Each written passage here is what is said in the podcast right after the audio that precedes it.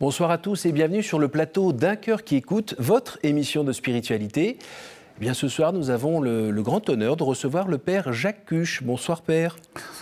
Alors, euh, vous venez de, publier un, livre euh, euh, étonnant et très intéressant sur 75 ans au service du Seigneur et des hommes, mes frères. 75 ans, c'est quand même un sacerdoce assez long et qui explique aussi le fait que vous ayez 100 ans ça y est, le siècle.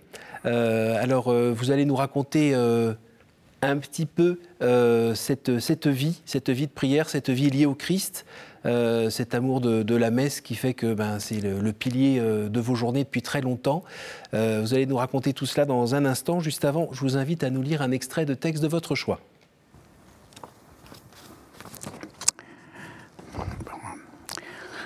C'est la Vierge Marie qui m'a offert ce merveilleux cadeau que fut ma mission auprès des enfants handicapés et de leurs parents. À Notre-Dame de Lourdes, malgré tous les obstacles, quelques parents venaient encore confier leurs souffrances. Et toi, Seigneur, tu as ouvert mon cœur, mon intelligence devant leur désarroi. Pourquoi devant ces enfants, ignorés, perdus dans la foule des pèlerins, As-tu changé mon cœur pour qu'avec toi et comme toi, je sois saisi de compassion. Pourquoi, Seigneur, as-tu suggéré à ce prêtre, retenu à l'hôpital d'Evreux par une fracture de la jambe, de me confier le jeune Bertrand, très lourdement handicapé, afin que je lui fasse faire sa première communion, que je lui donne le corps du Christ pour la première fois? Ce prêtre l'avait longuement préparé pourquoi j'étais révolté par un événement qui a bousculé toute ma vie. J'étais révolté par les réactions des uns et des autres. Ils me reprochaient vivement ce que je venais d'accomplir. Vous n'avez pas le droit, il ne sait pas ce qu'il fait. Qui peut s'arroger le droit d'excommunier aux ans stricts de ses frères? Un frère sous prétexte est handicapé c'était le 3 septembre 1961. Merci Seigneur. Avant le pèlerinage fondateur du mouvement Foi et Lumière, ces enfants étaient les grands oubliés de nos cérémonies, voire exclus, car par leur bon déroulement, n'admettaient pas leur agitation, leurs cris, leur manifestation intempestive de leur joie. Et les parents se percevaient comme incompris et encore moins accueillis par les clercs. À la suite des apôtres, ces derniers écartaient vivement ces enfants turbulents qui voulaient approcher du Seigneur, aux grandes dames des auditeurs du Seigneur. Seigneur, je te rends grâce, car ce jour-là, tu m'as confié une merveilleuse mission, préparer ces enfants à recevoir le corps du Christ, le don de l'Esprit pour la confirmation. Et cela en oubliant ma logique cartésienne, mon approche canonique des sacrements, mon vocabulaire catéchétique. Merci Seigneur, tu m'as constamment incité à inventer un vocabulaire, des signes, un itinéraire personnalisé pour chacun de ces enfants. Si moi je ne sais pas dire Jésus-Christ est la bonne nouvelle à un personne handicapé, c'est moi qui suis handicapé. C'est toi, Seigneur, qui a permis que se concrétise mon désir profond de me mettre au service des plus petits des enfants blessés. Une fois encore, c'est toi, Seigneur, qui as l'initiative pour que jamais je puisse m'en glorifier. Comment te rendre grâce, Seigneur, une fois encore, pour ces trente années au service de ces tout petits qui sont tes préférés? Les servir à donner tout mon sens à ce que d'autres appellent le temps de la retraite. C'est à moi que tu as dit, comme autrefois tes apôtres, donnez-leur à manger. Seigneur, tu me donnais cette grande joie de préparer à leur première communion, à leur confirmation, Anaïs, Clara, Camille, et tant et tant d'autres. Seigneur, tu m'as donné aussi d'accompagner jusqu'à toi Flora, 10 ans, Philippine, 4 ans, Mathieu, 21 ans, Florian, 30 ans. J'espère très fort qu'ils seront auprès de toi, mes avocats, quand mon heure sera venue de passer de ce monde au Père. Seigneur, je te rends grâce, car ces enfants, par ces enfants, tu m'as ouvert le chemin du cœur. le chemin de l'amour, gratuit, désintéressé, serviable, patient, souriant, celui-là seul qui permet de contempler ce que l'œil n'a jamais vu et l'intelligence n'a jamais compris. Seigneur, je te rends grâce aussi pour leurs parents, devant leur enfant tel qu'il est et non pas ce qu'il l'aurait voulu, tel qu'il l'aurait rêvé. Ils m'ont après dire en vérité, Père, que ta volonté soit faite. Donne-nous aujourd'hui le pain dont j'ai besoin pour accompagner mon enfant, aujourd'hui et demain parents et enfants m'ont appris à écouter, à comprendre des sons inarticulés, des tout petits gestes très, signifiants, un regard furtif très éloquent. Aujourd'hui, comment une communauté chrétienne peut-elle célébrer le sacrement de l'amour si elle n'accueille pas avec le maire d'elle-même ces pauvres de Yahweh, ces petits à que le Seigneur révèle le mystère du royaume? Alors merci Père d'avoir choisi ce texte qui éclaire un pan de votre vie parce que je dois vous avouer qu'à la lecture de ce livre, je ne sais pas trop comment ramasser euh, en 26 minutes euh, ben, tout ce parcours avec ces grands moments de, vie de foi. 75 euh, ans, c'est quand même un, sacré morceau. Alors est-ce qu'on peut, vous pouvez nous aider un petit peu à commencer par le commencement? Vous êtes donc né en 1922, après la guerre, dans une famille de six enfants. C'était une famille chrétienne Très chrétienne. Mon père était, mon père, mère était vraiment pratiquant et, croyant profondément. Euh, parce que parmi les six enfants, deux sont morts en très bas âge et ma sœur est morte à 17 ans dans mes bras et j'ai vu la profonde foi de mes parents à ces occasions tragiques. La vocation euh, sacerdotale, vous la situez à quel moment? Assez jeune. J'ai pris conscience, d'une part pendant mes vacances de Pâques, des églises fermées déjà dans les années, et puis, à travers différentes expériences, la pauvreté, l'ignorance de tant et tant de mes frères sur l'Évangile. Notamment, j'ai été pendant un an euh, à Elbeuf, je me suis occupé du patronage d'Elbeuf, c'est une trentaine d'enfants, j'étais effaré de leur ignorance religieuse. Donc c'est là, je crois, que, ma vocation s'est fortifiée. Mais surtout, ma vocation, et plutôt, je rentre au séminaire 1er octobre 40, a été marquée par des événements qui, je crois, m'ont beaucoup nourri. Le premier événement, bien sûr, il paraît maintenant très lointain, c'est l'apparition du petit livre France Pays de Mission, février 43. Brusquement, nous avons découvert à quel point notre France était déchristianisée. Mm-hmm. Deux petits faits Bien sûr, on parle de la pratique du catéchisme. Certains, les paroisses de, l'Ouest parisien, 95%. Mais à Montreuil, à la même époque, 5%. Un autre petit fait, quand une jeune fille de, travaillant dans les usines de, de la boucle de la Seine se mariait, ses compagnes de travail lui offraient, nous sommes déjà en 42, un coffret pour avorter avec le mode d'emploi. Bon, France, quand le cardinal Suard a lu ce livre, mhm. il est resté plusieurs nuits sans dormir, nous a-t-elle dit. Un deuxième événement très important, c'est, je suis donc de la génération d'après-guerre, le brassage que cette guerre a entraîné. Nous étions donc 70 à être ordonnés prêtres le 20 avril 1946. Sur les 70, 55 revenaient de, de camp de prison au Stalag, déportation, maquis, clandestinité, et même deux de la France, de France, libre. Nous avons eu donc des contacts avec les hommes assez extraordinaires. Mhm. Il n'y a plus euh, le fossé, monsieur le curé, qui parle en chair, ou le bon de communion, mais nous pouvons discuter entre hommes des questions essentielles. Et nous avons découvert à ce moment-là le fossé qu'il y avait entre l'Église, les clercs et le peuple de Dieu. Notre style, notre vocabulaire et surtout quelque chose qui revenait souvent, l'argent. Le troisième événement qui a été pour moi extrêmement important, au retour à la fin de cette guerre, nous avons découvert avec horreur les, par les déportés qui revenaient ce qu'ils avaient vécu. À quel point l'homme avait voulu déshumaniser, faire de se déporter un objet, une chose, un matricule. Mhm. Et ça dans un pays dit chrétien. cette question m'a beaucoup travaillé, et ce livre du père de Lubac, Le drame de l'humanisme athée, qui m'a ouvert. Bon, dans toute la mesure, au XVIIIe, XIXe siècle, on a voulu faire de l'homme, on a voulu, euh, Dieu est mort, on n'en parle plus, mhm. donc l'homme est un orphelin, alors où est le fondement de la grandeur de l'homme? Voilà donc des événements qui ont vraiment, je crois, bon, et qui m'ont préparé à être le prêtre que je suis aujourd'hui. Alors quand vous avez été euh, ordonné prêtre, le, le premier job qu'on vous a confié, ça n'a pas été si simple que ça? Non, ça pas été aussi simple que ça. C'était préfet dans un collège, dans des conditions atroces, mais là encore, il y avait le Seigneur.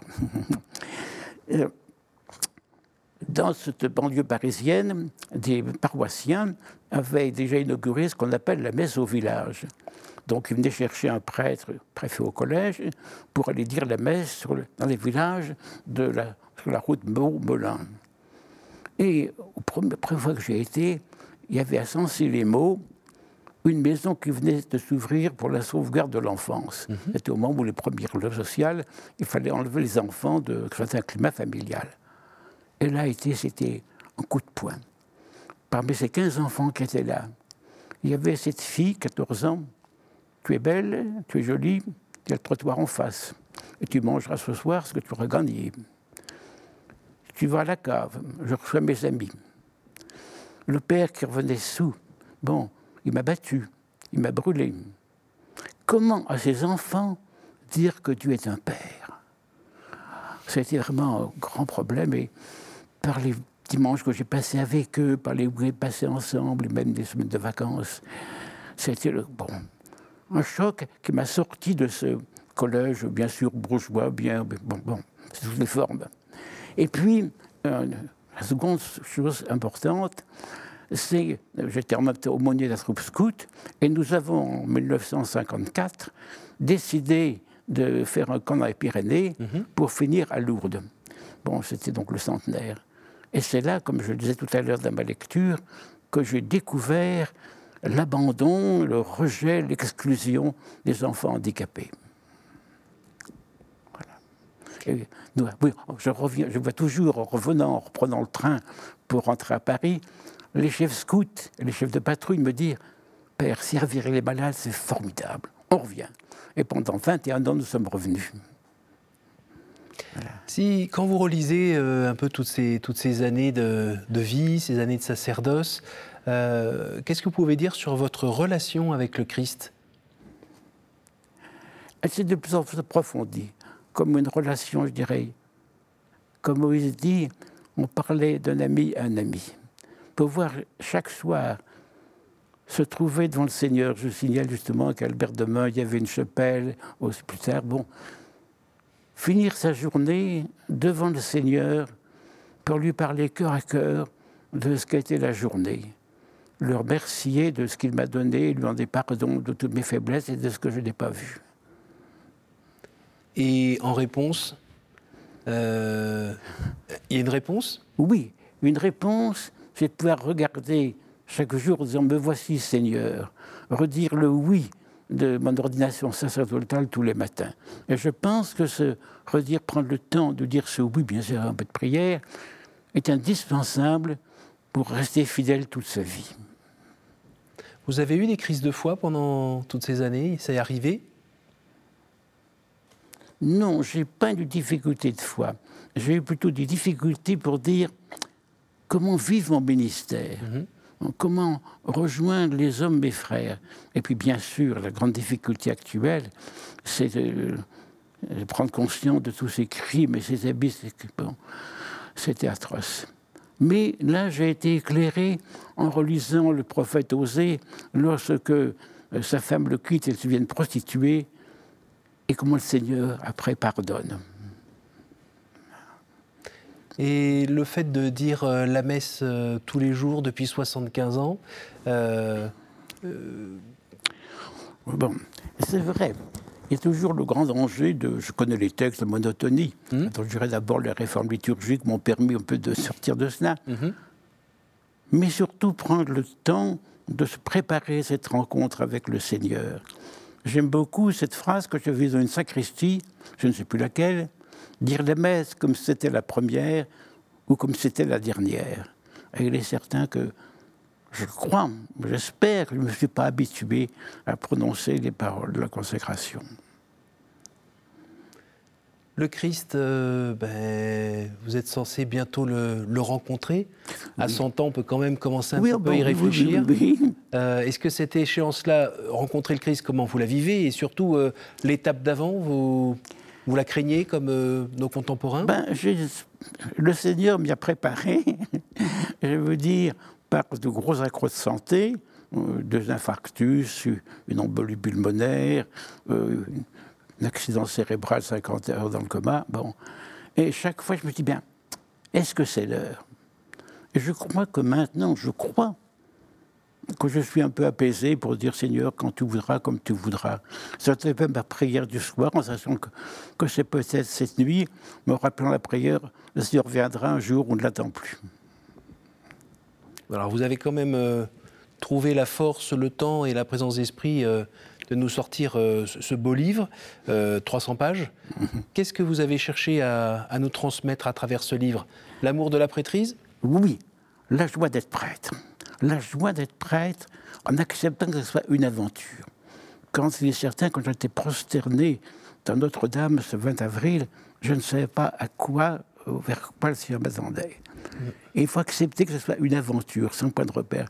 C'est pourquoi c'est ma couverture, c'est la phrase de, de, Pierre, va au large. Et euh, j'ai beaucoup pensé, lorsque j'ai eu la chance de passer un mois en Terre Sainte, le matin, nous avions médité sur l'appel de Pierre, là au bord du lac de Tibériade, là où Jésus lui dit Va au large. C'est la pêche miraculeuse. Et le soir, nous étions à Césaire-Maritime, devant la Méditerranée, et je me disais, j'étais avec Paul, qu'est-ce que Paul a dû penser quand il dit, faut que j'aille à Rome? Bon, c'était vraiment pour lui, va au large, hmm. va vers l'inconnu. Hmm. Mais je pense que être prêt, c'est accepter d'aller au large, d'aller vers l'inconnu. J'ai eu la grâce d'avoir d'autres d'autres territoires, si je puis dire, d'autres terres de mission, dont je parle aussi dans mon livre, qui étaient très en dehors, enfin oui, de la vie paroissiale régulière au bonnier de la foire du trône, au bonnier du centre Tibériade, quand le sida faisait des ravages, et que tous nous accueillions étaient des homosexuels, transsexuels, lesbiennes, drogués, etc. C'est vraiment vers le large. Il y a 75 ans, c'était l'inconnu, maintenant c'est le connu. Ça vaut le coup? C'est la relecture en action de grâce. Pourquoi, Seigneur, ce que je disais dans la prière, pourquoi, Seigneur, m'as-tu conduit là et là? Et justement, m'a donné de vraie joie. Je pense aussi que c'est très important, tous les catéchumènes que le Seigneur m'a confiés. Et là, je me sens un peu comme Anani, ce pauvre Anani qui un jour reçoit l'ordre d'accueillir Paul pour euh, le baptiser, et qui n'avait rien demandé au Seigneur, ça lui tombe dessus. Moi, je dirais, c'est un peu comme ça. Je, donc, j'ai accueilli 80 hommes et femmes qui m'ont demandé de les conduire au baptême, très différents, professeurs de faculté, brillants polytechniciens, euh, chauffeurs de maître, euh, femmes de ménage, donc très différents. Et ça, à chaque fois, ça, bouscule. Comment je veux lui dire ce qui est ma raison de vivre? Jésus-Christ, la bonne nouvelle. Et la joie, en te connaissant le parcours de chacun, les difficultés qu'il rencontrait, mais aussi avoir été témoin de l'action de l'Esprit Saint dans le cœur de cet homme qui peu à peu bon, après à prier, à aimer l'Église, méditer l'Évangile. Et le jour de la visite pascale, faire couler l'eau sur son front, c'est une joie très très profonde. Qu'est-ce que vous avez à dire aux, personnes qui euh, bon, sont tranquillement euh, devenus octogénaires, voire nonagénaires, qui euh, ont eu des vies euh, trépidantes avec euh, des honneurs, du pouvoir, de l'argent, et, qui finalement se rendent compte à 80 ou 90 ans que ben, c'est bien gentil tout ça, mais il reste plus grand-chose, et qui se sentent dénués, démunis, et qui sont pas bien, qui ont peur, qui ne savent plus trop ce qu'ils font là, le sens de leur vie, ils ne le voient plus. Qu'est-ce que vous avez à leur dire? J'avoue, je ne rencontre pas beaucoup de ces personnes depuis que je ne suis plus en paroisse, mhm. mais je rencontre tous les résidents de ma maison, qui ont aussi dans les 80 ans, qui n'ont pas une vie brillante, souvent des gens très très simples, qui se posent quand même la question quel sens a eu ma vie? Mmh. Et leur faire découvrir que depuis toujours, Dieu les a aimés, particulièrement, personnellement, et que donc ils peuvent se remettre les mains de Dieu qu'un enfant entre les mains de son Père.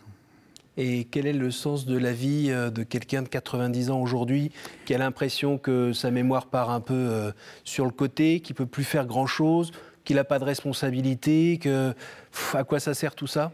Ça, c'est vraiment le refrain que nous entendons. Qu'est-ce que je fais sur Terre? Pourquoi je fais ça? Pourquoi le Seigneur vient pas me chercher maintenant vient pas me chercher encore hein? Et leur faire comprendre qu'ils ont une place, notamment, bon, j'irai le monastère invisible, mm. que c'est par leur prière qu'ils soutiennent tous ceux qui sont en activité. C'est l'intendance. Le Seigneur les aime toujours? Il en a besoin. Ils ont besoin de cette personne âgée qui est là à dire son chapelet. Bon. J'ai été très frappé. On a accueilli il y a quelques années le père Bouillet euh, chez nous. Il perdait la tête. Mais c'était merveilleux de le voir dans le fond de la chapelle, devant le Seigneur. Il ne pouvait plus célébrer. Bon, là, il a été un exemple pour moi. Je suis là devant le Seigneur, comme un vieux chien, bon, couché au pied de son maître. Mais j'essaie de dire que je t'aime encore et, que je, te confie tout ce que j'ai rencontré. Je crois que c'est une, partie importante de ma prière, rendre grâce et confier au Seigneur tout ce que j'ai rencontré pendant cette très longue vie.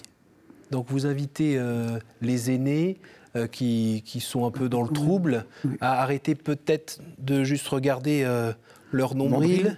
De regarder la mission de l'Église. Et de donner leur temps pour la prière, pour, les autres, pour ceux qui, oui.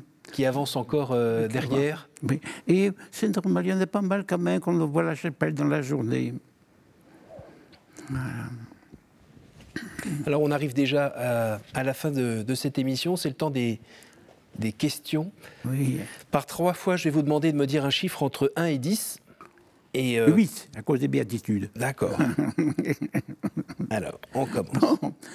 3, 4, 5, 6, 7, 8. Y a-t-il une parole que vous regrettez de n'avoir pas dite à quelqu'un?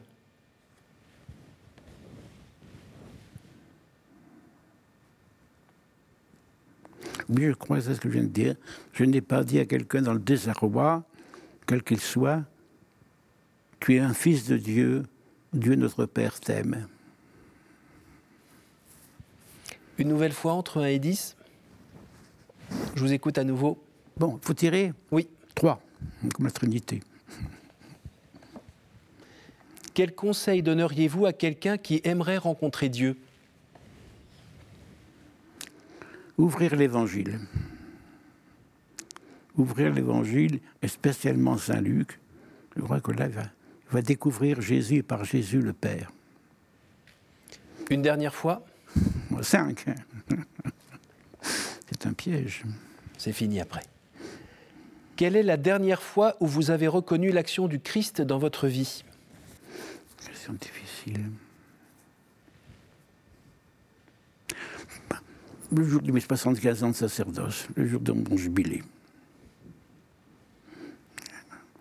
Une dernière question. Euh, vivre 75 ans au service du Seigneur et des hommes, ses frères, est-ce que ça rend heureux?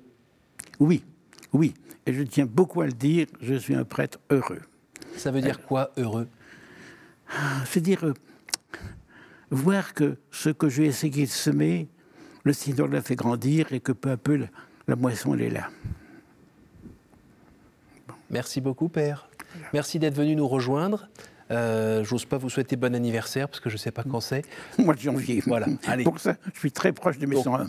voilà. Alors je vous glisse un bon anniversaire quand même. Bravo. Euh, merci pour euh, tout ce temps donné euh, pour vos frères et puis bah, que le Seigneur vous prête encore une longue vie pour faire partie du monastère invisible et prier pour nous tous. Merci Père, merci à vous tous pour votre fidélité. Je rappelle le titre de ce livre de Jacques Cuche, le Père Jacques Cuche, paru aux éditions Parole et Silence. 75 ans au service du Seigneur et des hommes, mes frères, avec une préface du cardinal André 23. Merci euh, à vous tous pour votre fidélité.